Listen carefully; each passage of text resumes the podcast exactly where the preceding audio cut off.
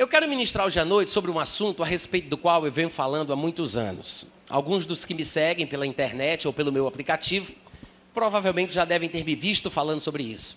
E como diria Paulo, a mim não me desgosta e é segurança para vós outros que eu vos diga as mesmas coisas. Abre comigo aí em João capítulo 8. é a passagem que fala da mulher que foi apanhada em flagrante adultério. E existe uma pequena polêmica a respeito desse texto, porque no mundo da teologia, nos seminários teológicos, ou qualquer outra pessoa curiosa que vai estudar sobre crítica textual, você vai saber que esse texto, essa porção que vai do versículo 1 até o versículo 11, ele não foi encontrado em todos os manuscritos de João exatamente nesse lugar. De fato, ele fica é, sendo encontrado nos manuscritos gregos que foram achados, ele aparece em diversos lugares diferentes, às vezes em Lucas, num, num determinado capítulo ou no outro capítulo, vamos colocar assim para a gente entender que essa divisão de capítulos e versículos só veio acontecer no ano de 1555, né? Mas em João não aparecia sempre aqui, aparecia no outro evangelho. E existe um pequeno debate a respeito de onde teria vindo originalmente o texto que a gente vai ler. E é bem provável que ele tenha sido reproduzido na tradição oral, de boca a boca, de discípulo para discípulo. É provável que ele tenha realmente acontecido, os estudiosos, os eruditos, os teólogos não discordam da veracidade do texto, da veracidade da história, mas eles não sabem dizer com precisão exatamente em que lugar ele estaria, se em Lucas, se em João, se realmente no capítulo 8, mais para frente, mais para trás. Então, isso não interessa. O fato é, e você vai ver isso muito claramente, é que ele é um texto revelador, chave, para a gente descobrir a respeito da verdade, da nova aliança que nós estamos vivendo. Quando eu ministro em cima desse texto, eu gosto de chamar a mensagem de um mandamento superior. Porque nessa porção das Escrituras que nós vamos ler, que vai do versículo 1 ao versículo 11, nós vamos encontrar aqui um confronto, um conflito entre a lei de Moisés e a graça de Cristo. Entre a determinação judaica e a graça do nosso Senhor Jesus. Entre a lei e a graça, entre o Antigo Testamento e o Novo Testamento. Vai ser um debate entre, entre Jesus e os escribas e fariseus. E a gente vai aprender, de uma vez por todas, se é que você já não sabe, que nós não devemos estar do lado dos escribas e dos fariseus. Nós devemos estar do lado de Jesus Cristo. Quantos aqui são seguidores de Cristo? Muitos de nós dizemos que somos de Cristo, mas as nossas ações no dia a dia é que hão de revelar de que espírito realmente nós somos, a quem nós realmente seguimos e a quem nós estamos imitando, tá? No versículo 1 de João capítulo 8, diz que Jesus, entretanto, foi para o Monte das Oliveiras e de madrugada voltou novamente para o templo e todo o povo ia ter com ele, e assentado os ensinava. Os escribas e fariseus, vocês podem repetir comigo aí as duas palavrinhas? Escribas e fariseus? Como é que é? Quem são os escribas e os fariseus? Olha aqui para mim, presta atenção. Quem são os escribas e os fariseus? Eram aqueles que se consideravam os porta-vozes da verdade, os técnicos das escrituras, os profissionais da palavra, os PhD em divindade da época. Sabe aquele negócio que eu digo, os diabologistas de Israel? Pronto, eram esses aqui.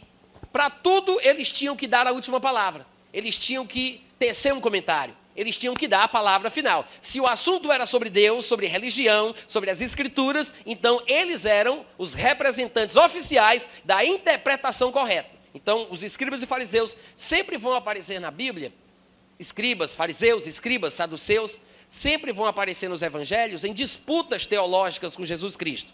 E na maioria das vezes não era para o bem, era sempre para o mal. Eles eram contrários a Cristo, opositores oficiais de Jesus Cristo. Então a gente já sabe o seguinte: os protagonistas da história, além da mulher que foi apanhada em flagrante adultério, são os escribas e fariseus e Jesus Cristo. Vai ser um debate e um choque de opiniões, um choque de visão, um choque de pensamento, um choque de abordagem, um choque de teologia. É o velho contra o novo, é Moisés contra Cristo, é a lei contra a graça. E eles vão deixar bem claro, como vocês já sabem, que Moisés tinha determinado que mulheres apanhadas em flagrantes adultério, como aquela ali da história. Mulheres como estas deveriam ser apedrejadas até a morte. E vai ficar bem claro no final da mensagem que é sempre assim: Moisés manda matar, mas Jesus faz viver. Então a gente vai ter que decidir de uma vez por todas de que lado a gente está. Ou do lado dos escribas e dos fariseus, porque às vezes alguns de nós, em nome da verdade, né? Em nome do Senhor Jesus, agimos diferente do que Jesus Cristo agia. Fazemos coisas diferentes do que Jesus fazia, em nome da verdade, em nome da palavra, em nome de Deus. Então veja bem de que lado você está. Se você realmente está seguindo a Cristo, ou se você está imitando, sem perceber, por instinto, as ações, os sentimentos dos escribas e dos fariseus. Pois os tais escribas e fariseus, diz o versículo 3, trouxeram à presença de Jesus Cristo uma mulher surpreendida em adultério. Veja que ela foi apanhada no ato. Não era disse-me disse, não era fofoca, tá, gente? Era fato, era verdade. A mulher tinha sido apanhada em flagrante adultério. E fazendo-a ficar de pé no meio de todos, olha só como para eles esta mulher não tem valor nenhum. Para eles, é um cadáver ambulante. Porque, segundo a lei de Moisés, ela deveria ser morta por apedrejamento. Então, eles simplesmente a desprezam. E no meu ponto de vista, se o Espírito não me engana, no meu ponto de vista, eu penso até que eles armaram uma tramóia para pegar essa mulher, uma arapuca, uma tocaia, para conseguirem capturá-la, com o objetivo de usá-la para tentar desmoralizar o ministério de Jesus Cristo. Eles sabiam que Jesus Cristo tinha fama de ser amigo de, amigo de prostituta, amigo de publicano, amigo de pecador. Eles conheciam o perfil ministerial de Jesus Cristo, as abordagens que Cristo fazia, a sua forma de tratar as coisas da vida. Então eles tinham uma perspectiva do que Jesus Cristo iria fazer, de como ele iria reagir. E o que eles queriam? Desmoralizar Jesus Cristo. Eles queriam deixar bem claro que Moisés mandava matar mas Jesus Cristo iria ser contrário ao que Moisés havia determinado.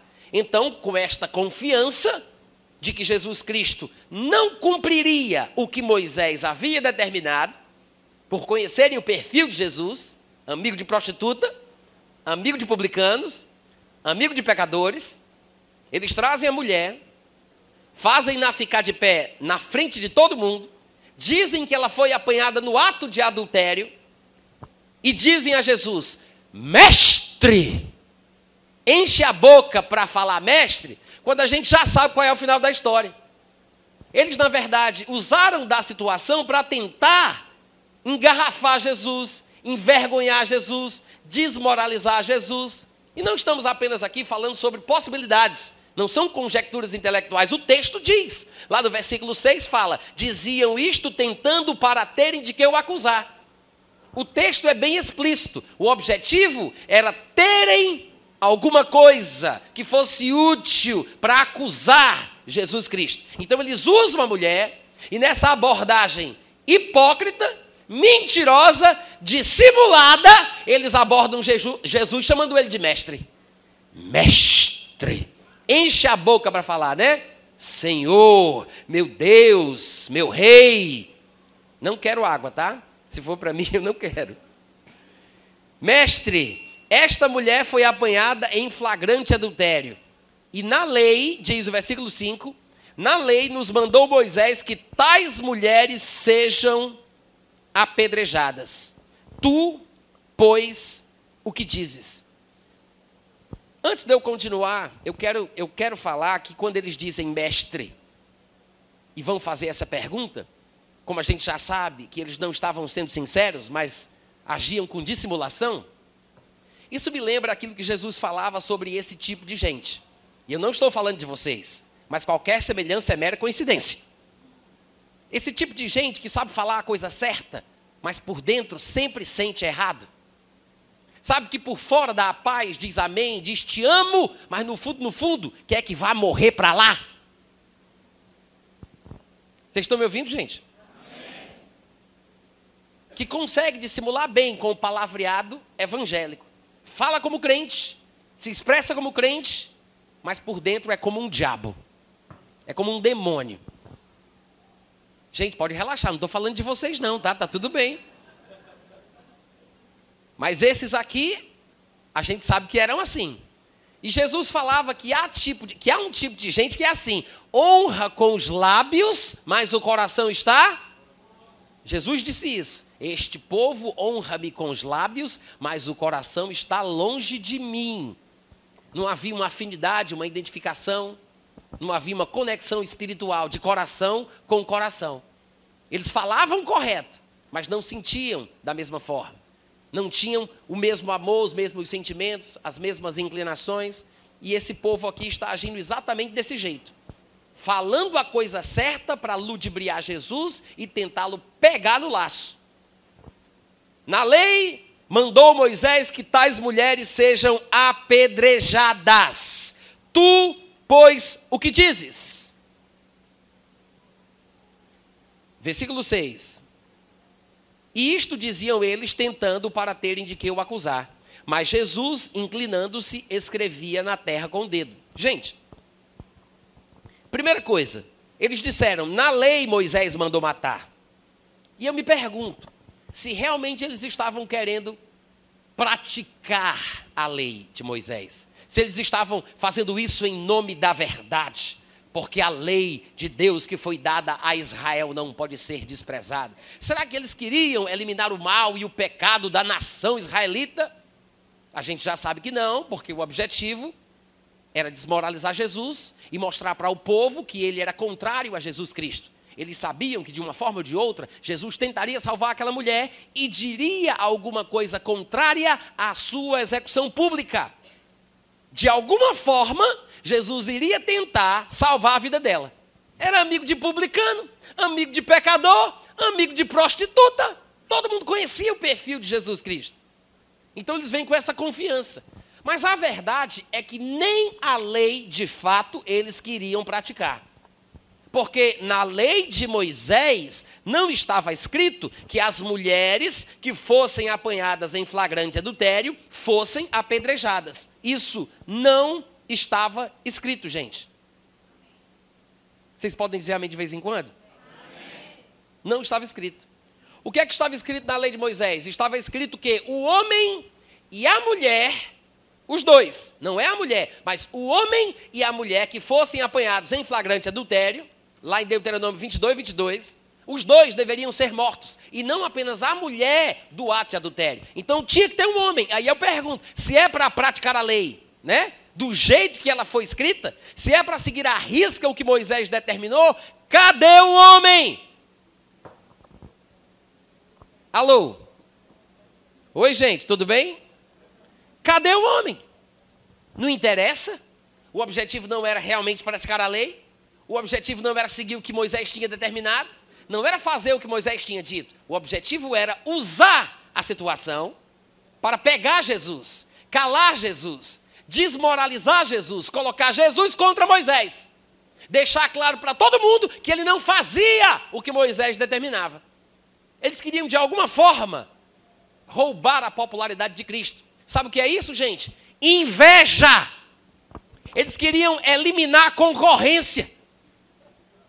Porque eles eram os porta-vozes de Deus, os intérpretes oficiais da verdade, os PHDs em divindade, os grandes diabologistas de Israel.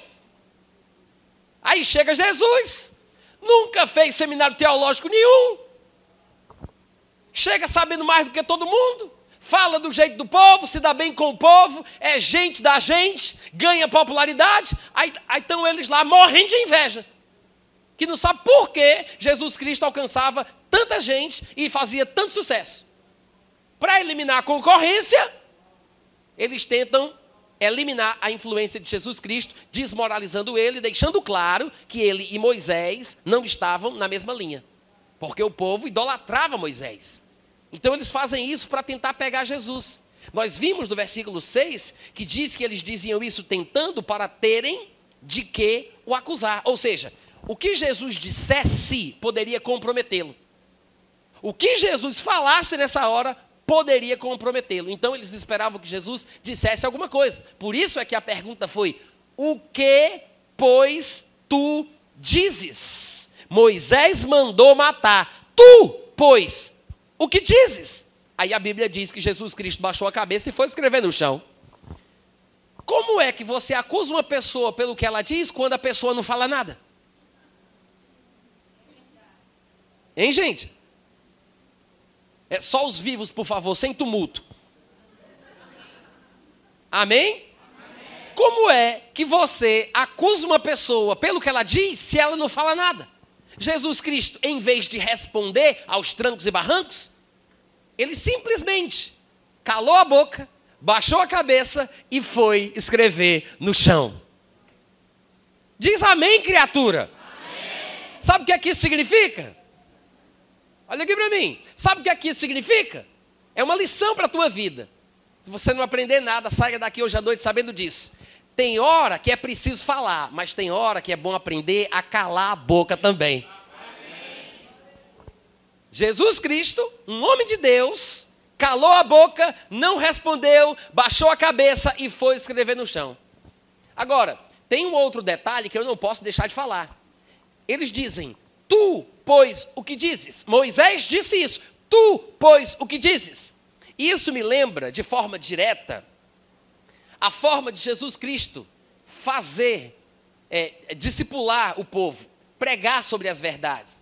De vez em quando, Jesus Cristo ele fazia comparações com as coisas deixadas escritas por Moisés, com aquilo que ele tinha para falar.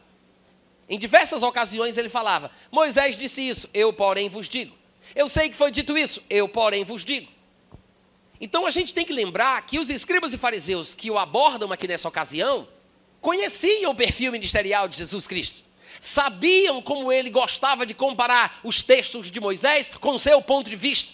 E ele colocava o seu ponto de vista acima das declarações feitas por Moisés. Mas para o povo religioso da época era um absurdo, porque Moisés falara face a face com Deus. Quem é esse comedor de feijão? Hoje, para a gente, Jesus é o Filho de Deus, é Deus, nele habita corporalmente a plenitude da divindade. Mas, gente, eles não sabiam disso naquela época, não. Eles nem tinham o Novo Testamento. Foi uma descoberta assim, enquanto a coisa ia acontecendo. Muitos dos discípulos de Jesus deixaram de andar com ele, porque se assustavam com as coisas que ele dizia. Imagina os opositores. Você tem que lembrar que Jesus era um homem. A pessoa olhava para ele, ele não tinha cabelo rosa assim como Evelyn, não, gente. Não tinha luz saindo dos seus olhos.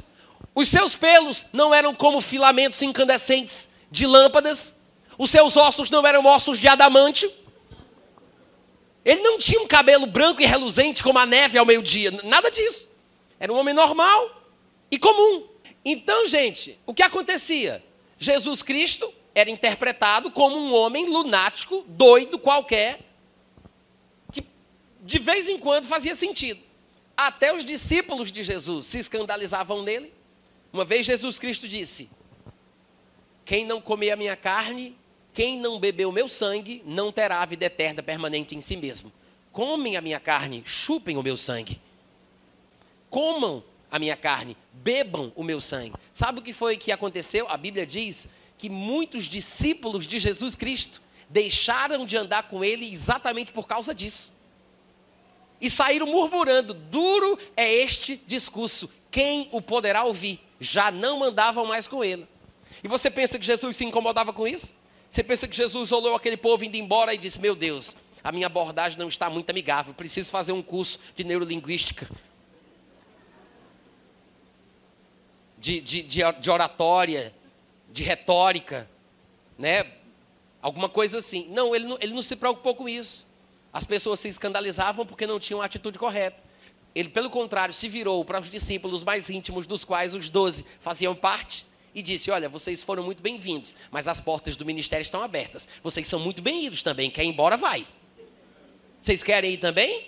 Aí Pedro disse: Senhor, para onde nós iremos? Só tu tens as palavras de vida eterna. Seja lá o que isso signifique, Senhor, tem que estar tá certo. Tem que ser a verdade. Não é que Pedro entendesse, mas é porque Pedro tinha a atitude correta de reconhecer que só Jesus sabia das coisas. Tinha outras coisas mais simples que, que Pedro não entendia quando Jesus falava. Uma vez Jesus Cristo disse: Uma comida tenho para comer a qual vós não conheceis. Aí os discípulos ficaram cutucando um ao outro e dizendo: Quem foi que trouxe comida para ele? No outro dia, Jesus disse: Cuidado com o fermento do fariseu, dos fariseus. Aí os discípulos, bem que eu disse que era para ter passado naquela padaria. Jesus não estava falando de comida, não estava falando de pão, era da doutrina dos escribas e dos fariseus, que inchava e, e, e contaminava toda a vida do homem. Como é que eles iam entender o que Jesus disse? Coma a minha carne e beba o meu sangue. Pedro não entendeu, não, gente. Pedro só tinha a atitude correta. E é isso que falta às vezes. O que faltava nos escribas e fariseus. Então eles tentavam engarrafar Jesus. E eles dizem: Moisés disse isso, tu, pois, o que dizes? E eu quero abrir com vocês numa outra passagem que nós vamos ver Jesus Cristo fazendo repetidamente exatamente isso. Ele vai citar um texto de Moisés e ele vai fazer um comentário em cima do texto. Ele vai citar um texto de Moisés e ele vai fazer um comentário diferente em cima do texto. E é isso o que estava incomodando os escribas e fariseus, porque eles viam Jesus constantemente comentando sobre os textos de Moisés, como quem diz que o seu ponto de vista é superior. Para você ter uma ideia de como os escribas e fariseus estavam irritados, vamos dar uma conferida nisso lá em Mateus capítulo 5. Mateus capítulo 5.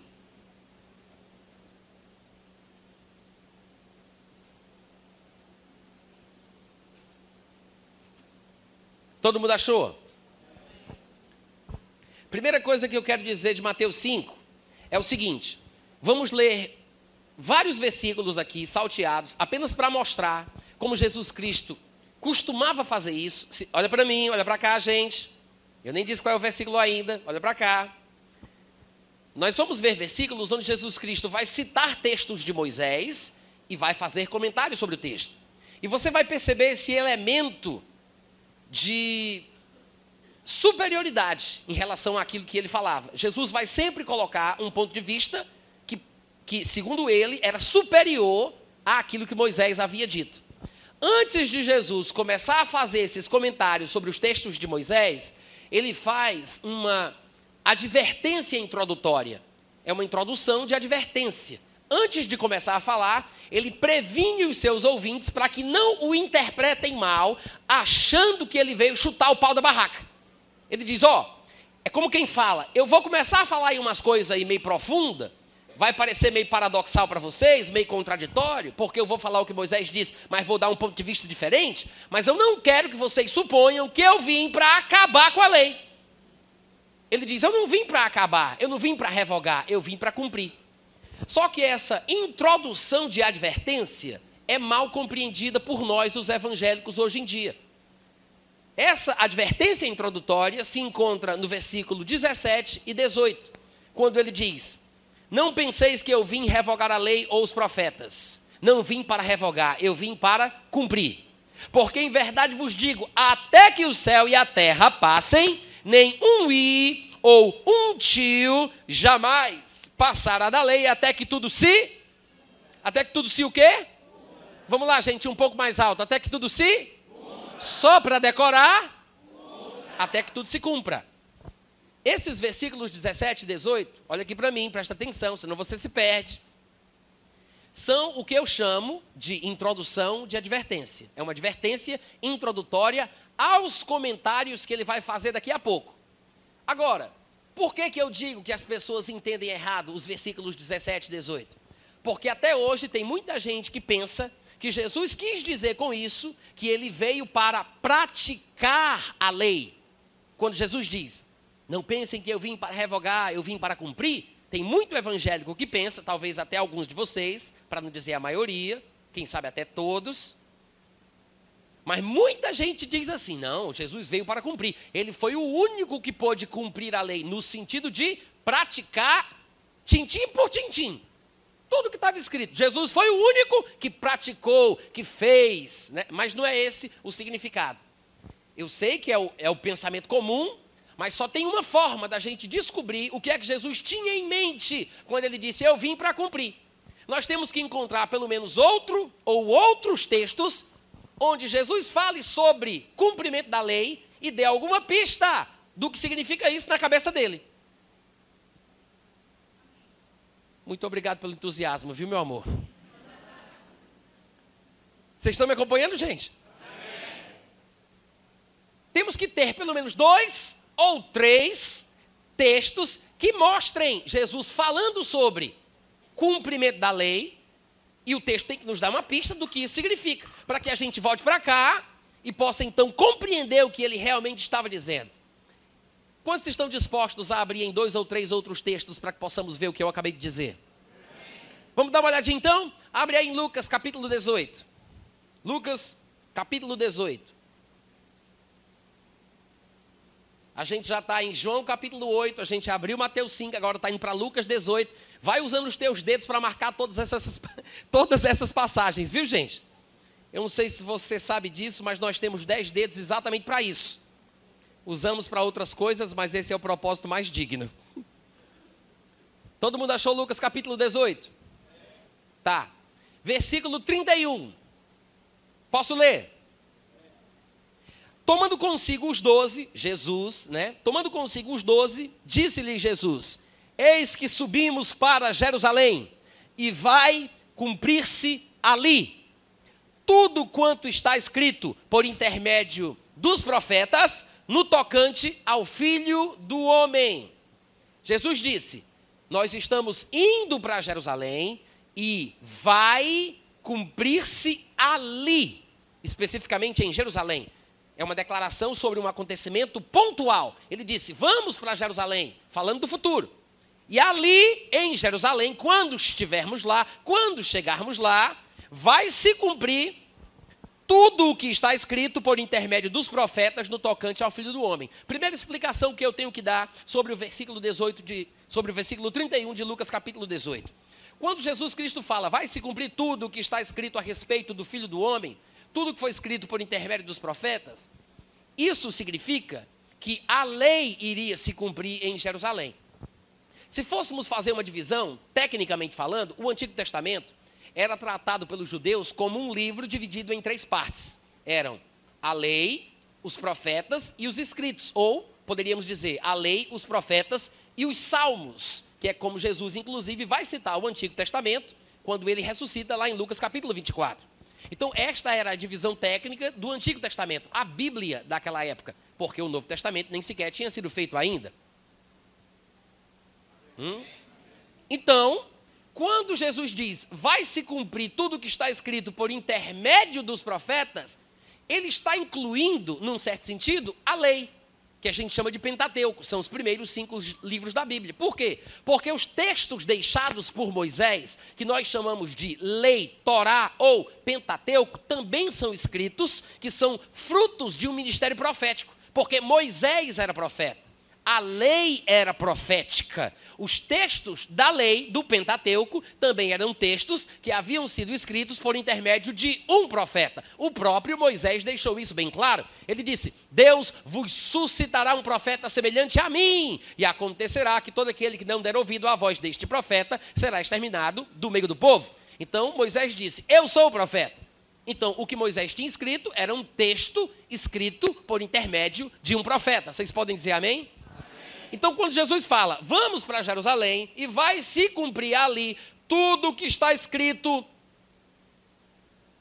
tudo que está escrito por intermédio dos profetas do tocante ao Filho do Homem, isto inclui o cumprimento da.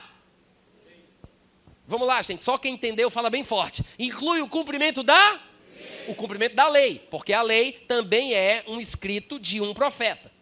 Agora, já que entendemos a primeira parte do versículo, vamos passar para frente. Olha o que é que Jesus fala. Ele diz: Estamos indo para Jerusalém, subimos para Jerusalém, e aí conjuga o verbo no tempo certo, apontando para uma coisa futura, e ele diz: Vai se cumprir ali. Quero chamar a atenção dos irmãos para o fato de que Jesus não disse. Ele não disse vocês sabem, meus queridos discípulos, que nós estamos indo para Jerusalém, mas vocês que me acompanham todos os dias têm visto que eu tenho estado cumprindo a lei. Ele não disse. Vocês sabem que eu venho cumprindo a lei.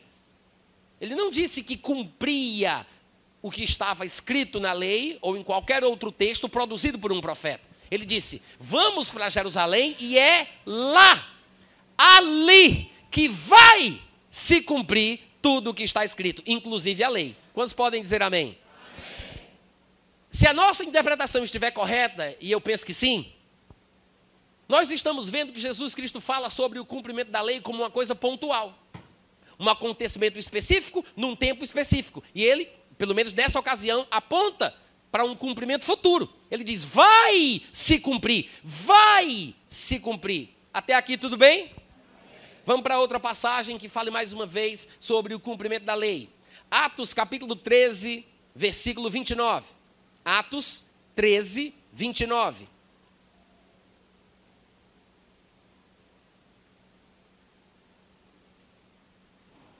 Todo mundo achou? No versículo 29 está escrito: Depois de cumprirem tudo o que a respeito dele estava escrito, tudo o que estava escrito inclui a lei. Tudo o que estava escrito. Depois de cumprirem tudo o que a respeito dele estava escrito, tiraram-o do madeiro e puseram-no em um túmulo. Depois de cumprirem o que, gente? Depois de cumprirem o que? De, depois de cumprirem tudo o que a respeito dele estava escrito, tiraram ele de onde? Tiraram de onde? E colocaram onde? No túmulo. Então, se você parar bem para pensar, veja que a Escritura, que é inspirada por Deus, e é por isso que tem utilidade para a nossa aprendizagem, para o ensino, para a educação, para a correção, para a repreensão, a fim de que o homem e a mulher de Deus sejam perfeitos e perfeitamente habilitados para toda boa obra. A Escritura que é inspirada está dizendo que, depois que se cumpriu tudo, tiraram ele da cruz. É uma pista grande ou não é? é só os vivos interajam, por favor. Preciso saber que vocês estão aqui, viu, gente? Depois de cumprirem tudo o que a respeito dele estava escrito, tiraram ele da cruz, do madeiro. Isso quer dizer, tudo o que estava escrito se cumpriu na crucificação. É por isso que quando ele estava na cruz, ele abriu a boca e disse: Está consumado. Antes de chegar na cruz, Jesus sabia o significado da cruz, gente, a importância da cruz. Ele estava indo para a cruz. Ele disse, quando nós lemos lá em Lucas 18: Estamos subindo para Jerusalém e vai se cumprir ali tudo o que está escrito. E aí a Bíblia vem e complementa, porque a Bíblia se interpreta a ela mesma. Aí vem o texto e diz: depois de cumprirem tudo, tiraram ele da cruz. Oh, aleluia! Para fechar com chave de ouro, vamos encontrar agora um terceiro texto, onde Jesus, depois de ressuscitado, depois de ressuscitado, vem falar mais uma vez sobre o cumprimento da lei. Vamos ver como é que ele fala sobre o assunto. Já ressuscitado em Lucas capítulo 24. Jesus ele ressuscita no terceiro dia após a sua morte. Ele fica aparecendo aos discípulos por um espaço de 40 dias, nos quais ele tratava com eles sobre as coisas concernentes ao reino dos céus. Numa destas aparições, que nós vamos ler agora, no capítulo 24, olha aqui para mim, presta atenção, pss, ei, olha para cá. Numa destas aparições, aqui no capítulo 24, Jesus ele vai fazer um comentário que se fosse lido superficialmente, a gente perderia a bênção e a mensagem que o texto contém. No versículo 44 de Lucas 24, diz que a seguir Jesus lhes disse: Jesus está com os discípulos, já ressuscitado. São estas as palavras que eu vos falei estando ainda convosco. São estas as palavras que eu vos falei estando ainda convosco. Deixa eu só fazer um comentário. Olha aqui para mim, antes da gente continuar a leitura. Eu gosto de explicar as coisas nos seus mínimos detalhes. O que é que Jesus quer dizer quando ele fala? São estas as palavras que eu vos falei estando ainda convosco. Afinal de contas, não é ele que está ali falando o que ele falava? Como é que ele diz enquanto eu estava convosco, que ele está com eles dizendo o que ele está dizendo? Não é meio doido isso? São estas as palavras que eu vos falei enquanto eu ainda estava convosco. Eu sei que eu estou aqui convosco, mas eu quero dizer de outra hora. Não, gente, o que é que significa? Tem um significado especial. Jesus está falando sobre a nova realidade na qual ele se encontra. Ou seja, antes de morrer, ele era exatamente igual a nós. Ele foi tentado, ele sentiu sono, ele sentiu fome, e por favor não se escandalize, eu sei que alguns, quando me ouvem dizendo isso, falam que é uma heresia, eu sei que eu corro esse risco, mas eu preciso falar. Até morrer, Jesus morreu. Eu sabia que eu ouviria poucos améns, mas eu ainda vou esperar um pouco mais. Quem sabe o Espírito Santo não toca os vossos corações. Eu vou dizer de novo, gente, até morrer, Jesus morreu. Porque aos homens está ordenado morrer, até porque Deus não morre. Aos homens está ordenado morrer, vindo depois disto o juízo. Pois é, Jesus morreu, até morrer, eu sei que é muito forte, mas até morrer ele morreu. De fato, ele morreu na morte, numa morte de cruz, ou seja, amaldiçoado. A Bíblia diz que maldito seria aquele que fosse pendurado no madeiro. E foi Deus quem disse: Maldito seja todo aquele que for pendurado no madeiro. Por isso é que ele foi ferido por Deus, oprimido por Deus, traspassado por Deus. A Deus agradou moê-lo, fazendo-o enfermar. Agora, o castigo que caiu sobre ele é a razão pela qual a gente tem a paz. Graças a Deus. Graças a Deus. Mas é bom a gente entender que teve um momento na sua vida em que ele se fez igual a nós. Ele estava no céu, ele era Deus, ele estava com Deus, mas depois ele se fez homem. Existem pelo menos três estados nos quais Jesus Cristo esteve ao longo da sua existência eterna. A Bíblia não vai falar exatamente nestas palavras, mas depois de você me ouvir dizendo isso, você vai encontrar esta verdade. Porque antes de encarnar, ele não tinha um corpo de carne e ossos, como vedes que eu tenho.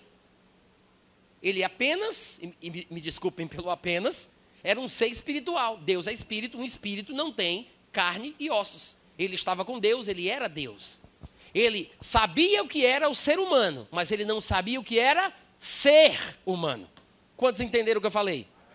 Ele sabia o que era o ser humano, mas não sabia o que era ser humano. Ele nunca tinha tido dedo, unha, sistema nervoso, globo ocular, nunca tinha sentido sono, nunca tinha sentido sede, nunca tinha sido tentado, até morrer, ele morreu. É por isso que ele desceu do céu e, na verdade, assumiu a forma de servo de Deus. Ele era Deus, mas assumiu a forma de servo. Na verdade, embora fosse filho, ele teve que agora, na experiência e na prática, aprender a obediência pelas coisas que ele sofreu. De fato, a Bíblia diz que Jesus foi aperfeiçoado. Ele não crescia só em estatura, mas crescia espiritualmente, se robustecia em espírito, crescia em graça, crescia em sabedoria. Jesus Cristo se tornou o que nós somos, para que nós ousássemos aceitar sermos o que ele é. A Bíblia diz que quando ele se manifestar, haveremos de ser semelhantes a ele, porque haveremos de vê-lo como ele é. Então Jesus se iguala ao homem, vive como o homem, morre como o homem. Então ele estava na mesma situação limitada que nós. Só que depois que ele ressuscita, gente, a coisa é totalmente diferente.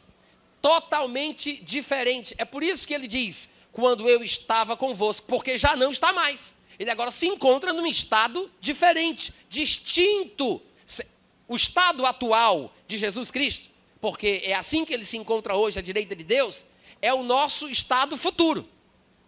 Mas quando Jesus apareceu aos discípulos, ainda que o vissem num corpo de carne e ossos, ele já não tinha mais o sangue. O que vivificava o seu corpo era o Espírito Santo de Deus. O sangue que antigamente lhe dava vida tinha sido derramado, porque sem o derramamento do sangue não teria havido a remissão dos pecados. Então Jesus derramou o sangue por nós, mas quando ele ressuscita dentre os mortos, não é um corpo de carne e sangue.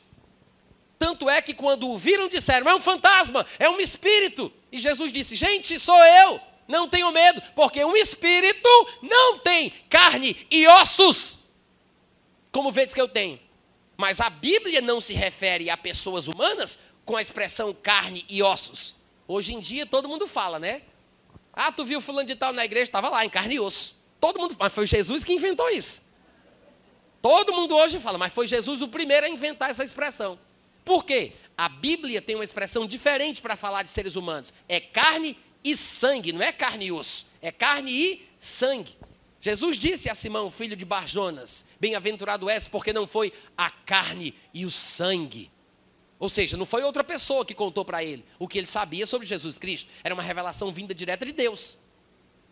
Noutra ocasião, Paulo disse: Quando Deus me revelou o seu filho em mim, sem detença, não fui a Jerusalém para consultar a carne e o sangue, para saber se eu deveria pregar ou não. Ele disse: Não, foi não fui perguntar se eu podia falar com outras pessoas, mas ele usa a expressão carne e sangue. Em Efésios 6, ele diz: A nossa luta não é contra a. O que significa isso? Não é contra seres humanos. A expressão carne e sangue é a expressão bíblica até Jesus ressuscitar, era a expressão bíblica para se referir a seres humanos. Só que Jesus está numa classe diferente, num estado diferente. Sim, ele tem um corpo, mas é um corpo sem o sangue, porque o sangue foi derramado para a nossa redenção. Então não é um corpo de carne e sangue. Ele não podia falar em carne e sangue, era em carne e ossos. É um corpo diferente, é um estado diferente. É por isso que Jesus aparece e desaparece. Estão os discípulos reunidos com as portas trancadas por medo dos judeus. Aí vem Jesus e aparece na frente deles. Estava Jesus dentro de casa tomando uma ceia com os dois discípulos do caminho de Emaús e simplesmente, me desculpem pelo simplesmente, desaparece da frente deles. Jesus aparece e desaparece, aparece e desaparece. Gente, se os cientistas fossem estudar a fundo o que aconteceu com Jesus depois da ressurreição, diriam que o seu corpo se transubstanciou em energia. E como se não bastasse, num dia, enquanto ele dava mandamentos aos apóstolos que escolhera pelo Espírito Santo, ele foi elevado às alturas, à vista de todos eles. E ele subiu, subiu a ponto de ser encoberto pelas nuvens. Não significa que ele entrou na sua espaçonave e foi para o seu lugar. Ele continuou subindo. Na verdade, ele subiu atravessando as camadas atmosféricas. A ionosfera, a topofera, a, a toposfera, a estratosfera, a ionosfera. Ele continuou, continuou, chegou lá no céu estelar, onde estão Mercúrio, Vênus. Ele atravessou o segundo céu, chegou no terceiro céu, que a Bíblia chama de paraíso, onde está o trono de Deus, flexionou os seus joelhos de carne e osso e se assentou à direita da majestade nas alturas. Ele está sentado. A Bíblia diz que Jesus vive sentado. Mostra que ele tem um corpo. Está escrito em Colossenses capítulo 3: Pensai nas coisas que são do alto, onde Cristo vive sentado. Jesus vive sentado à direita de Deus. O que dá uma ideia de que ele encerrou as suas obras e agora espera até que o último inimigo seja destruído. E a gente já sabe que o último inimigo a ser destruído é a morte física, porque a morte espiritual já passou. Nós passamos da morte para a vida, porque amamos os irmãos. Mas Jesus está assentado e estará até que todos os inimigos sejam postos por estrados, estrado dos seus pés. Então, quando Jesus ressuscita, ele aparece aos discípulos num estado diferente, os discípulos não sabiam que era isso, não conheciam, não entendiam ainda muito bem. Hoje, depois de muito estudo, a gente pensa que sabe. Mas Jesus disse: Olha, são estas as palavras que eu vos falei estando ainda convosco. Então, quando ele diz estando ainda convosco, é para explicar que foi antes de morrer, antes de ser sepultado, antes de ressuscitar dentre os mortos, antes de ter um corpo glorioso. E ele diz quais são as palavras. Importava se cumprisse tudo o que de mim está escrito na lei de Moisés, nos profetas e nos salmos. Jesus disse, depois que ele ressuscita, são estas as palavras que eu vos falei quando eu ainda estava convosco. Impor, olha a conjugação verbal. Importava se cumprisse tudo o que está escrito na lei de Moisés, nos profetas e nos salmos. Gente, Jesus está dizendo: a lei já se cumpriu. Quando Jesus apareceu aos discípulos e foi falar sobre o assunto, ele disse: Vocês lembram daquilo que eu vivia falando, gente? Vocês lembram das palavras que eu vos falei quando eu ainda estava convosco? Importava se cumprisse. Para Jesus já se cumpriu. E a gente já sabe quando foi que se cumpriu. Lucas 18, 31 diz: Vamos para Jerusalém e vai se cumprir ali. Atos 13, 29 diz: Depois que se cumpriu tudo, tiraram ele da cruz. Lucas 24, 44, Jesus ressuscita e diz: Eu não falava, importava se cumprisse. Tudo aponta para a cruz. Agora, quando a gente entende isso, que o cumprimento da lei é sinônimo de crucificação do Cordeiro de Deus que tira os pecados do mundo, quando a gente volta para Mateus capítulo 5, e eu quero que você faça isso agora, quando a gente volta para Mateus capítulo 5, versículos 17 e 18, que são os versículos que eu chamo de advertência introdutória, ou a introdução de advertência, vai ficar mais fácil de entender. Porque a gente já sabe o que na cabeça de Jesus significa cumprir a lei. Quantos podem dizer amém? amém? Então vamos ler agora com uma nova perspectiva. Versículo 17 de Mateus 5. Ele diz: Não penseis que eu vim para revogar a lei ou os profetas. Eu não vim para revogar, eu vim para.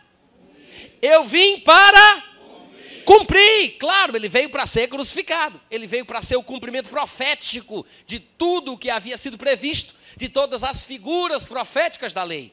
Por isso ele diz: Eu vim para cumprir.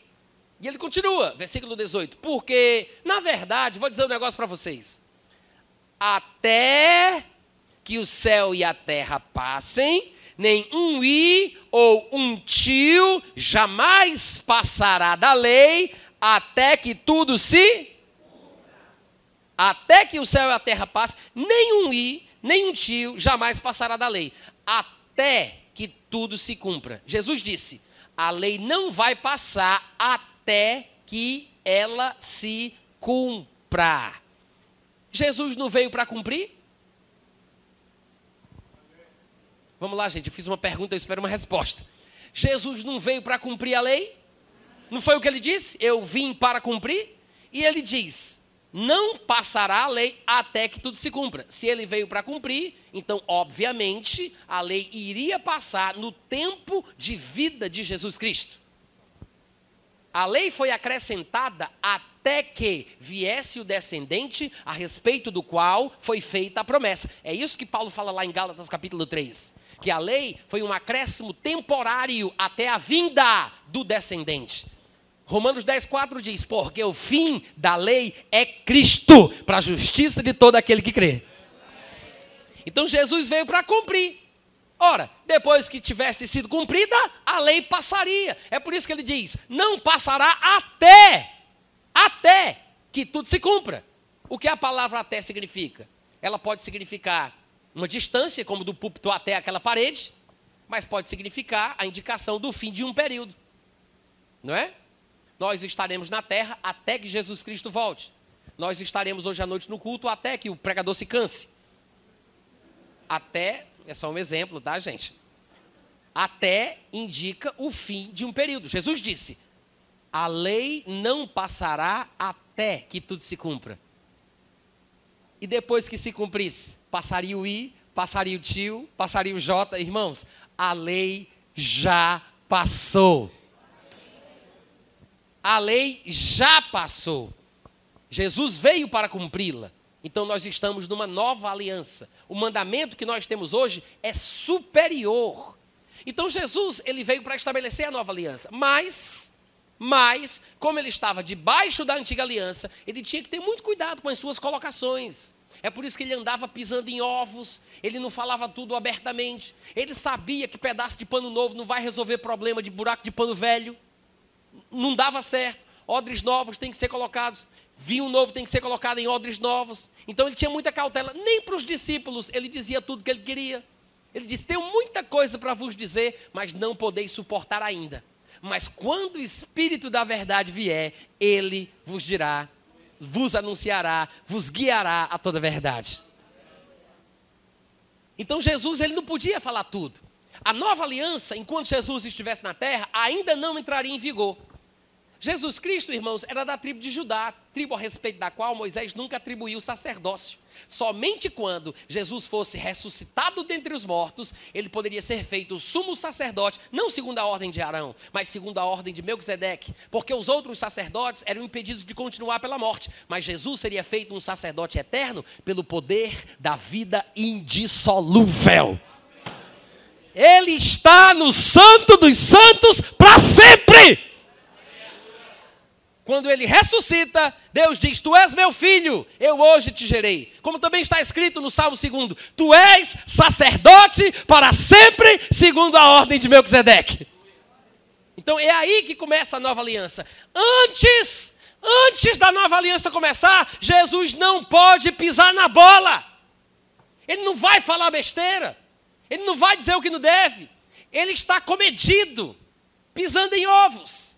Mas, como ele anda à luz desta nova verdade que ele vai implantar, ele dá algumas pistas. É por isso que ele faz essa advertência, ó, como quem diz: Eu vou falar um negócio aqui no capítulo 5 de Mateus.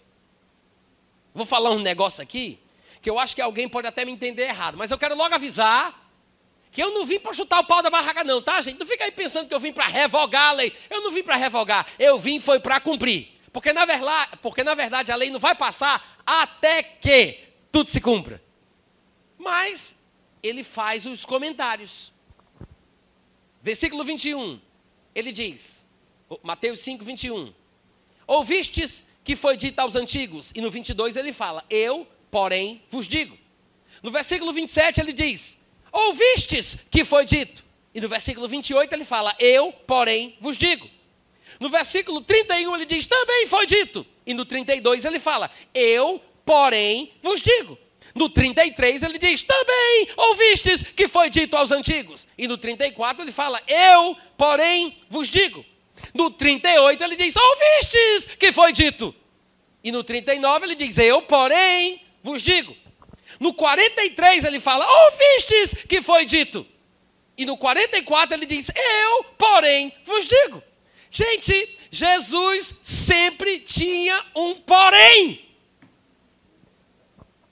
Todas as citações que Jesus fez aqui são textos de Moisés. Todos os textos que foram citados são textos de Moisés. Aí chega Jesus e diz: Oh, eu sei que Moisés disse isso, eu, porém, vos digo. Eu sei que ele falou isso. Agora eu vou dizer um negócio. Eu, porém, digo isso. Moisés disse isso. Eu, porém, digo isso. Gente, isso irritava os escribas e os fariseus. Eu, porém, vos digo. Ele está pensando que é quem? E eu, porém, eu, porém, vos digo. Mas, menino. Eu, porém, vos digo.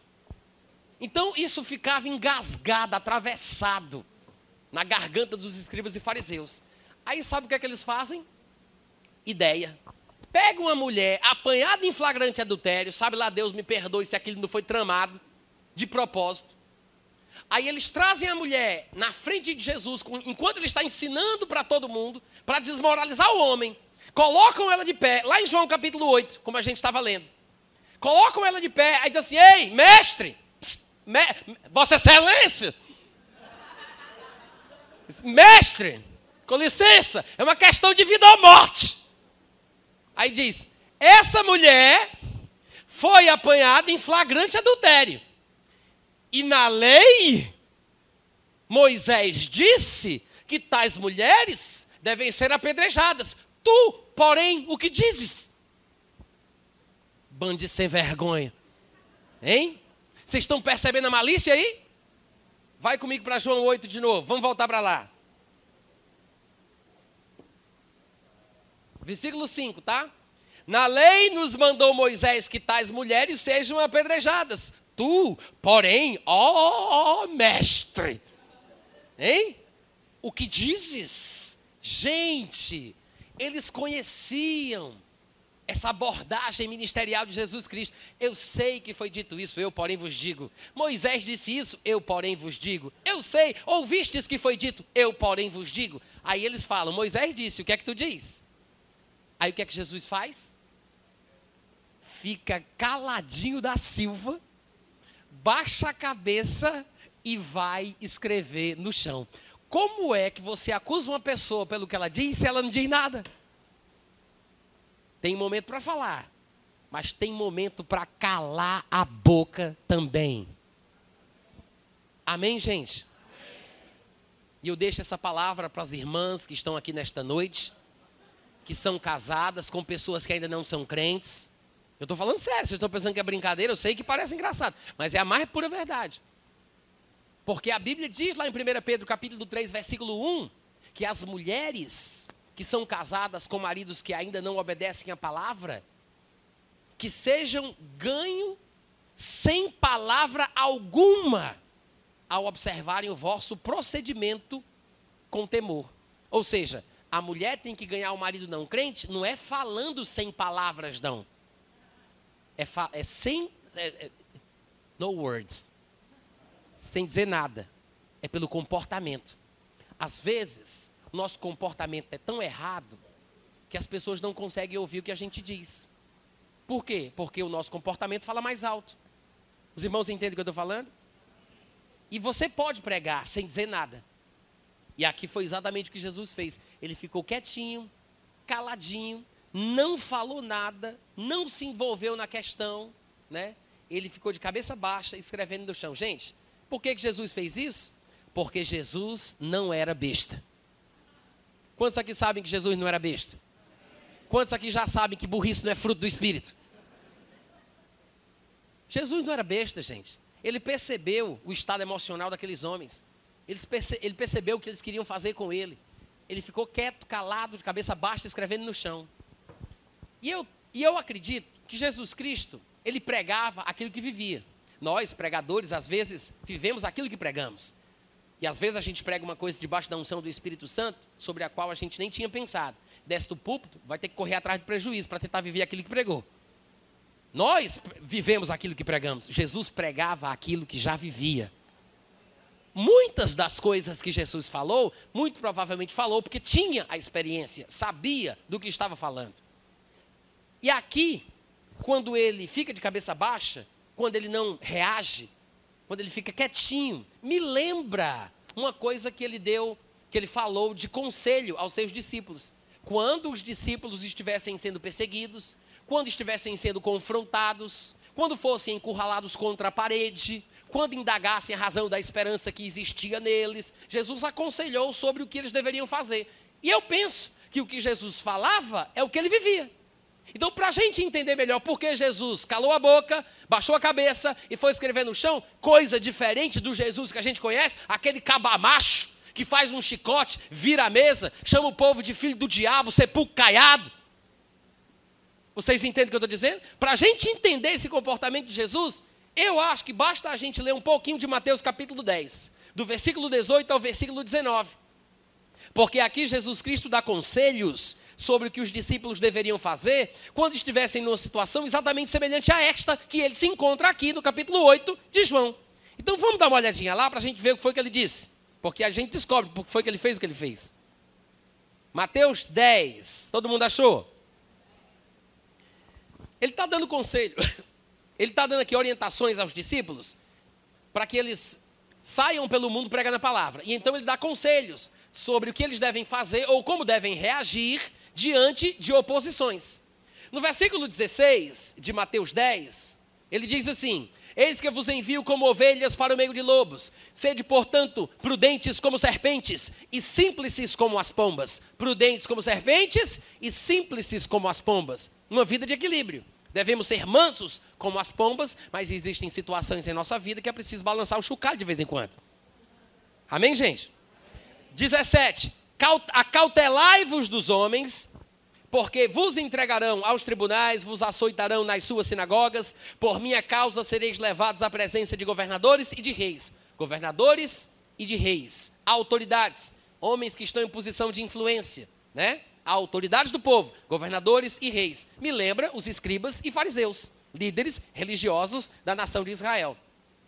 Ele diz: por minha causa sereis levados à presença de governadores e de reis, para lhes servir de testemunho, a eles e aos gentios. E, quando isso acontecer, quando vos entregarem, não cuideis, ou não vos preocupeis em duas coisas: como ou o que. Ele disse: não vos preocupeis em como ou o que. Vamos repetir? Não vos preocupeis em. Ou. Não vos preocupeis em. Ou. Tá.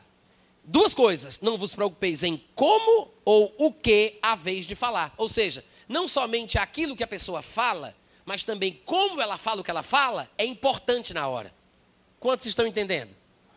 Não só o que fala, mas como você fala. Jesus disse: tanto o que você há de falar, como a forma pela qual você vai falar, as duas coisas, o que tem que dizer e como dizer, vão ser concedidos pelo Espírito. Cadê o que foi que ele disse? Porque naquela hora vos será concedido o que há vez de dizer, visto que não sois vós o que falais, mas o Espírito do vosso Pai é quem fala em vós. Dependência do Espírito Santo. É confiar em Deus e saber que naquela hora, não é no jejum do mês passado, não é, não é na vigília do final de semana anterior, é naquela hora, irmão, na hora do vamos ver. Naquela hora, está escrito aqui, a gente acabou de. Naquela hora vos será concedido. Jesus Cristo é confrontado, é ameaçado, colocado contra a parede. Naquela hora, o que é que ele faz? Ele cala, baixa a cabeça e vai escrever no chão. Irmãos, o Espírito de Deus estava em Jesus Cristo. O que ele aconselhou para a gente, para os discípulos, é a mesma coisa que ele vivia. Certo dia ele falou: Eu não falo por mim mesmo, assim como eu ouço, eu falo. Jesus Cristo vai ouvir o que tem que dizer, não somente o que tem que dizer, mas como ele vai dizer. Então, no versículo 7, a Bíblia diz que, como insistissem na pergunta, Jesus se levantou e lhes disse: Tudo bem, aquele que dentre vós estiver sem pecado, seja o primeiro que lhe atire pedra e tornou a inclinar-se, continuando escrevendo no chão. Jesus estava ensinando. Eles entram no lugar onde está Jesus, atrapalham a sua mensagem, desafiam Jesus. Jesus Cristo cala a boca, baixa a cabeça e vai escrever no chão. Eles insistem, insistem na pergunta. Jesus se levanta, fala, mas logo em seguida ele volta a fazer o que estava fazendo. Ou seja, ele se expressa de uma forma tal que dá a entender que não quer participar daquilo. É como quem diz: me inclua fora dessa. Vocês entenderam? Jesus não quer participar. A, a expressão corporal de Jesus está claro. Ele diz: eu não tenho nada a ver com isso. Quer fazer, faz. Quer matar, mata. Quer apedrejar, apedreja. Mas não me envolva nisso. Ele se levanta para dar resposta, mas irmãos, o que ele diz e como ele diz é o que faz a diferença. Porque foi pelo Espírito Santo. Olha o que ele disse: aquele que dentre vós estiver sem pecado, seja aquele que atire a primeira pedra. Ele não disse. Ouve bem o que eu estou falando aqui. Eu disse que Jesus não disse. Às vezes, é importante a gente saber o que a Bíblia não diz. Às vezes, até mais importante do que saber o que ela diz. Porque quando a gente sabe o que ela não diz, é uma possível interpretação errada a menos. Então, por processo de eliminação, você acaba chegando na verdade. Jesus não disse. Muito bem, só poderá preencher o formulário de apedrejamento de hoje à tarde quem nunca tiver cometido pecado. Ele não disse, só pode apedrejar quem nunca pecou. Ele disse isso? Não. Ele disse, a primeira pedra. A primeira pedra tem que ser atirada por uma pessoa que nunca pecou. Em outras palavras, ele diz: Eu só quero um, só quero um que nunca pecou, para atirar a primeira pedra. Uma pessoa sem pecado. Ele não disse que os apedrejadores não poderiam ter pecado. Ele disse: a primeira pedra tem que ser atirada por uma pessoa que não tem pecado. Se Jesus quisesse que realmente uma pessoa sem pecado atirasse a primeira pedra, e ele quisesse de fato que aquela mulher fosse morta, ele preencheria os pré-requisitos. Ele poderia atirar a primeira pedra. O único que poderia atirar a primeira pedra baixou a cabeça e foi escrever no chão. Então a minha pergunta é: quem você pensa que é seu cara de pau? Assim diz o Senhor.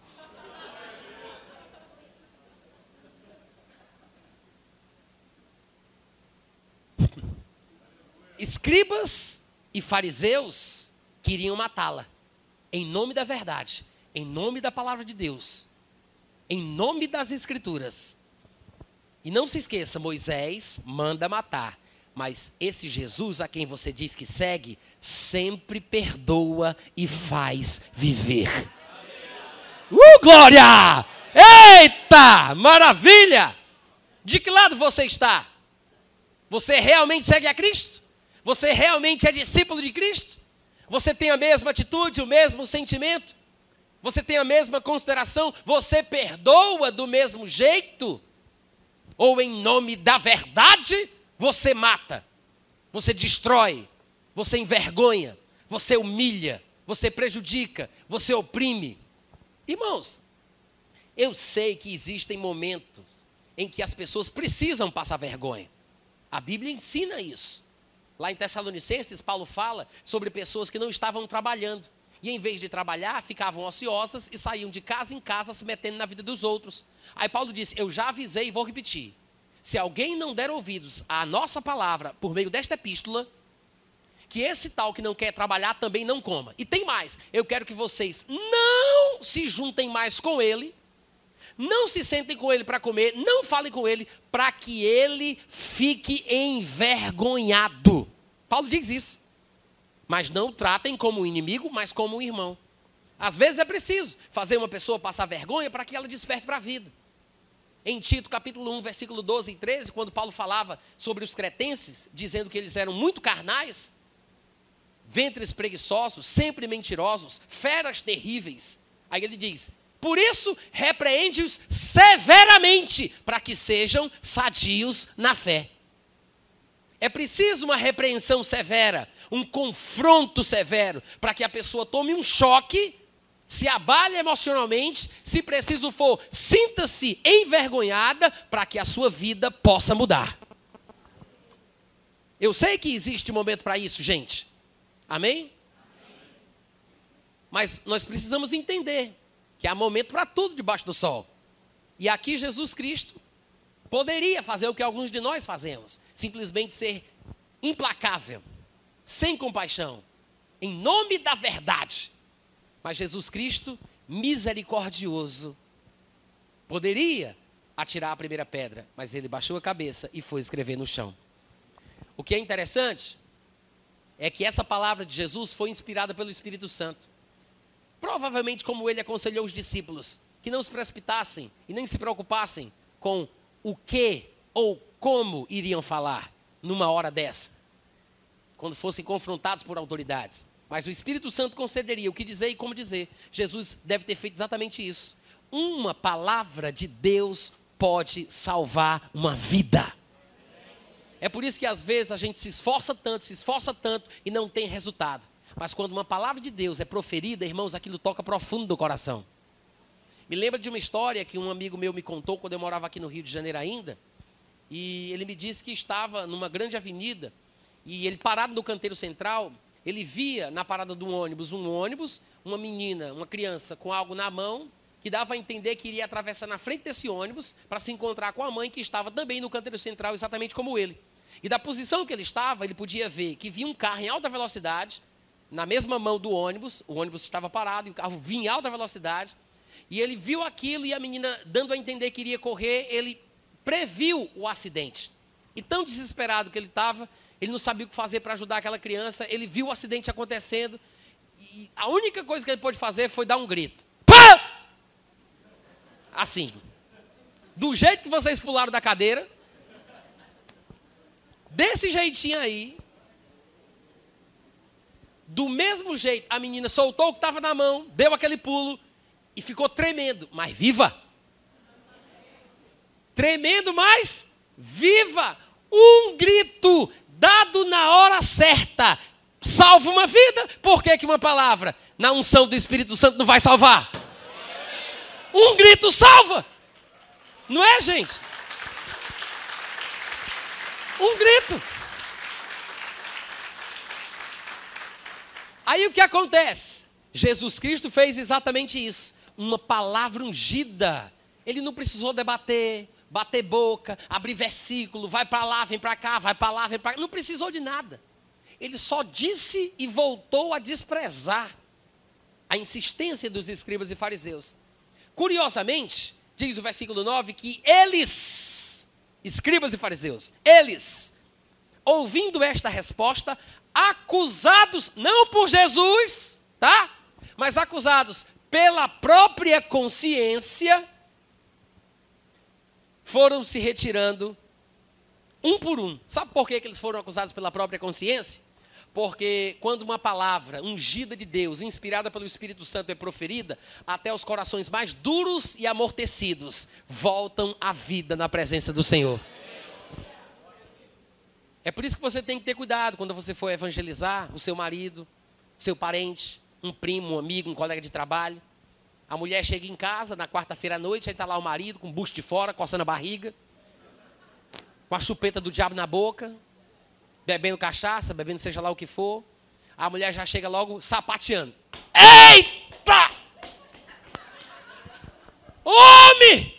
Larga esse cigarro! Tu tá com um cão nos coros, vamos para a igreja tirar esse peso dos teus espinhaços, endemoniado. Aí o pastor fica sabendo da abordagem evangelística. Aí diz: Minha filha, não faça isso que você vai colocar ele mais para longe. Mas eu tenho que evangelizar, né, pastor? Forma errada, atitude errada, espírito errado. Uma palavra debaixo da unção do Espírito Santo faz a diferença. Jesus só fez falar isso aqui. E a Bíblia diz que eles foram acusados pela própria consciência. Nem Jesus acusou os acusadores. Eles foram acusados pela própria consciência. Não tem força maior de motivação humana do que a própria consciência do indivíduo. Você só precisa saber como ligar. Como ligar essa consciência dos outros então, acusados pela própria consciência, diz o versículo 9, foram se retirando um por um, a começar pelos mais velhos, porque tinham pecado mais do que os mais novos, até os últimos, ficando só Jesus e a mulher no meio onde estava. Erguendo-se Jesus e não vendo a ninguém mais além da mulher, porque os opositores, os acusadores, tinham se retirado, aí Jesus agora vai abrir o coração e vai falar o que ele realmente sente. É interessante isso aqui, gente, porque os escribas e fariseus lhe obrigaram a dar uma resposta. Lhe cutucaram para ouvir uma resposta. Disseram o que é que ele tinha para dizer a respeito do assunto. E Jesus não falou claramente com eles. Quando eles se retiram, Jesus abre o verbo. Ele fala sem qualquer tipo de restrição. Quando nós resistimos a Cristo, quando nós temos a mesma atitude dos escribas e fariseus, nós deixamos de ouvir o que Jesus tem no mais profundo do seu interior.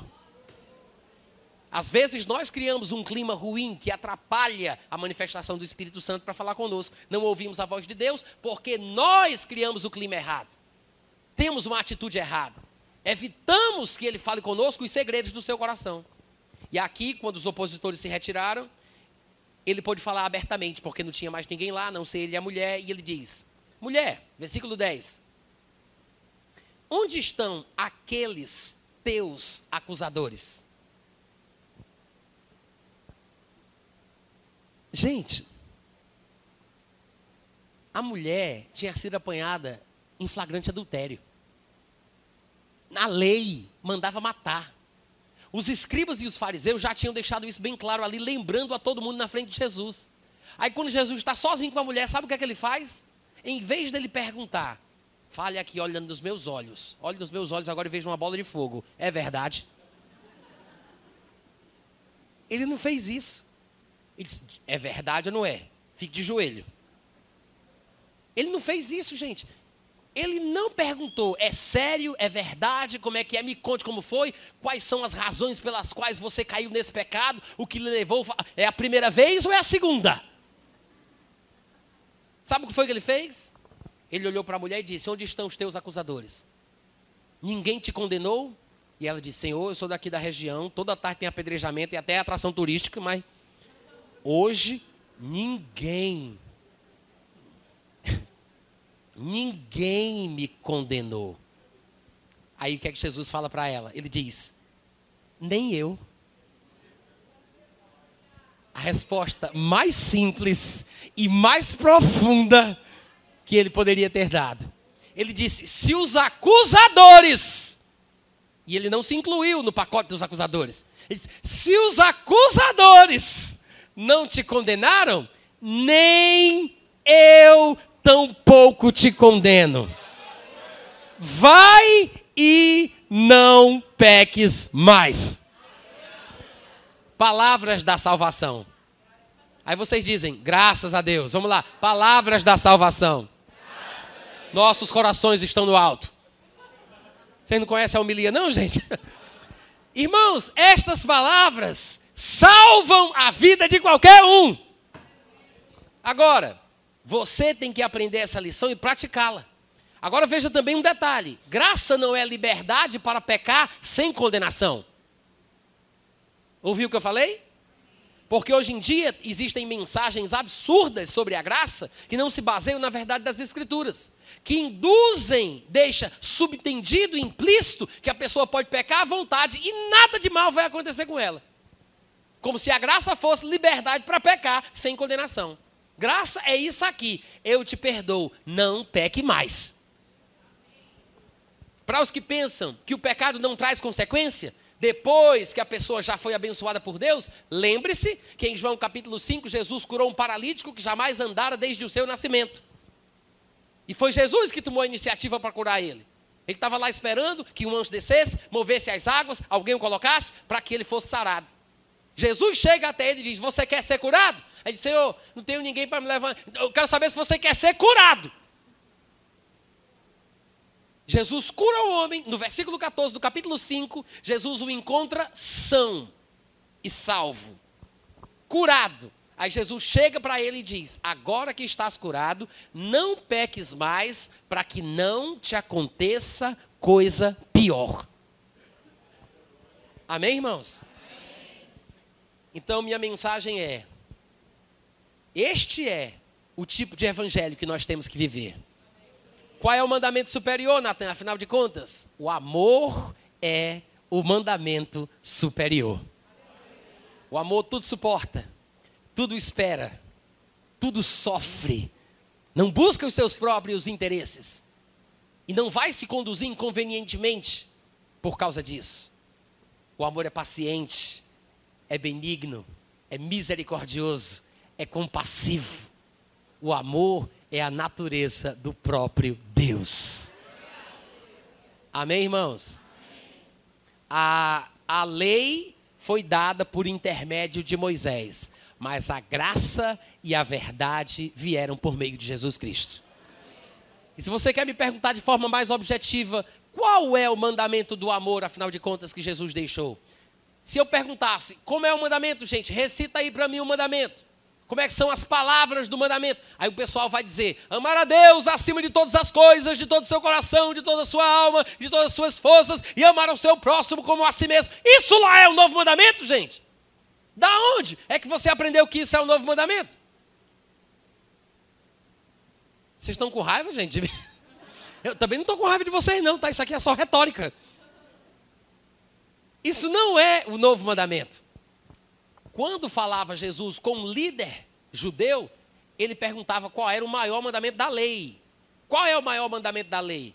Aí Jesus pergunta, como é que tu interpreta? Ele diz, o maior mandamento da lei é amar a Deus acima de todas as coisas, de todo o coração, entendimento e força. E ao seu próximo como a si mesmo. Aí Jesus disse, respondestes bem. Esse é o maior mandamento da lei. Toda a lei se cumpre numa só palavra: amar ao seu próximo como a si mesmo. Isso é a lei. É Levítico capítulo 19, versículo 18. Amar o próximo e odiar o inimigo. Isso é a lei. Essas coisas estão na lei. O novo mandamento deixado por Cristo não é amar o próximo como a si mesmo. O novo mandamento está em João capítulo 13, versículo 34. Está em João capítulo 15, versículo 32. O novo mandamento é que vos ameis uns aos outros, disse Jesus, assim como eu vos amei. Não é amar o outro como você se ama. Está me ouvindo? O novo mandamento não é amar o próximo como a si mesmo. Em primeiro lugar, talvez você não se ame como convém. Você viva com espírito de autocomiseração, se depreciando, se desvalorizando. Você vai me amar com essa porcaria desse amor? Para cima de mim não, compadre. Para cima de mim não.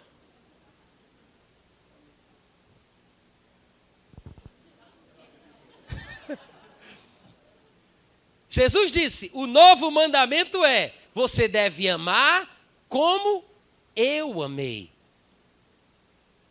eu quero fazer essa declaração, eu sei que ela é forte, mas você vai ter que aceitar. Você tem que amar. Eu não estou dizendo que é fácil. Você tem que amar. É obrigatório. É cristão? Segue a Jesus? Já abriu o coração para Jesus Cristo? Fez dele Senhor da tua vida? Se você não fez, você vai poder fazer hoje à noite. Não deixa para amanhã o que você devia ter feito ontem. Mas, se você é cristão, então saiba de uma coisa: você é obrigado a amar, inclusive a sua sogra. Até a sogra. E isso vai rindo para disfarçar, pode rir.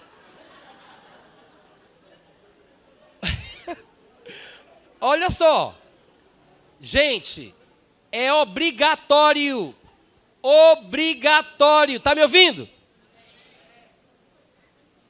Obrigatório. Tem que amar. É obrigado a amar como Jesus amou. Como Jesus amou. Ah, mas você não conhece minha sogra. Graças a Deus. Não é minha, é sua. Eu tenho que conhecer todo mundo agora, é por acaso? Mas tem que amar. Ah, mas você não conhece meu marido. Ah, mas você não conhece fulano de tal é um cavalo batizado. O bicho é grosso, é estúpido. Gente, eu vou falar um negócio para vocês. Se um cristão andar em amor, amor mesmo, andar em amor, lembrando que o amor é sofredor. O problema é que hoje em dia ninguém aguenta que ninguém pise no seu calo, né? Já quer revidar. Ninguém suporta mais sofrimento injusto, porque não sabe o que é cristianismo. O amor é sofredor. Se você andar em amor, nunca, nunca mais, nunca, eu estou falando sério, isso é uma promessa, hein? Nunca mais você vai entrar numa briga. Não diz amém pela fé aí, criatura. Nunca mais, nunca mais. Tem um ditado popular que é muito verdadeiro: quando um não quer, dois não brigam. Vamos repetir? Mais alto do fundo do coração. Nunca vi coisa mais verdadeira. Quando um, um, um não quer, dois não brigam. Se você que é crente colocar isso na sua cabeça e passar a viver essa verdade em amor, nunca mais. Ah, mas meu marido é estúpido. Ele, inclusive, ele, ele tenta me bater. O bicho já me deu até isso. E tapa aí, já puxou meus cabelos. Peraí, peraí, calma. Peraí, calma. Continua sendo verdadeiro. Se um não quiser, nunca vai ter briga. Pode ter espancamento e assassinato, mas briga não tem. Calma, presta atenção. Eu preciso explicar, porque tem gente que se esforça para me entender errado. Eu, eu, falei, eu falei que é bom apanhar? Eu falei que é para bater? Não, fala alto que eu não estou te ouvindo. Eu falei que é para bater? Não. Porque doido é o marido que bate na mulher. Mal sabe ele que pode morrer envenenado no próximo almoço. É? Fica a dica. Eu não estou dizendo para as irmãs colocarem veneno, não, tá? Eu estou dizendo para as irmãs falarem com o marido assim. Lembra daquela pregação do irmão Natan? E se ele quiser me bater, irmão Natan? Corre, criatura! Corre! Tu é abestada, é? Tu vai ficar parada lá? Corre, mulher! Liga para a polícia! Chama os irmãos da igreja. Não vai ficar lá feito besta. Eu deixo o pensamento para a meditação da igreja. Amém, gente? Amém. O que é que eu quero dizer com isso, mesmo com essa brincadeira toda? É que se houver amor, se realmente houver amor que é sofredor, se, se houver essa disposição para fazer o que a Bíblia diz, amar como Jesus amou, Gente, a nossa vida vai ser diferente. A maioria das confusões que nós temos em nossa vida, seja no trabalho, seja na família, seja nas amizades, é por causa dos relacionamentos interpessoais. E o que nos falta é sermos humildes o suficiente para reconhecermos que somos carnais. Porque o amor é fruto do espírito. Se eu ando no espírito, eu amo se eu ando na carne, não vou conseguir amar, porque o amor é um fruto espiritual. Quantos foram abençoados hoje à noite? Amém. Glória a Deus. Eu queria que você ficasse em pé nesse momento. Vamos fechar os corredores dando as mãos, que eu quero fazer uma oração por vocês. Eu espero que você realmente tenha sido profundamente tocado por Deus. E eu desejo que vocês cresçam na vontade do Senhor. Em nome de Jesus.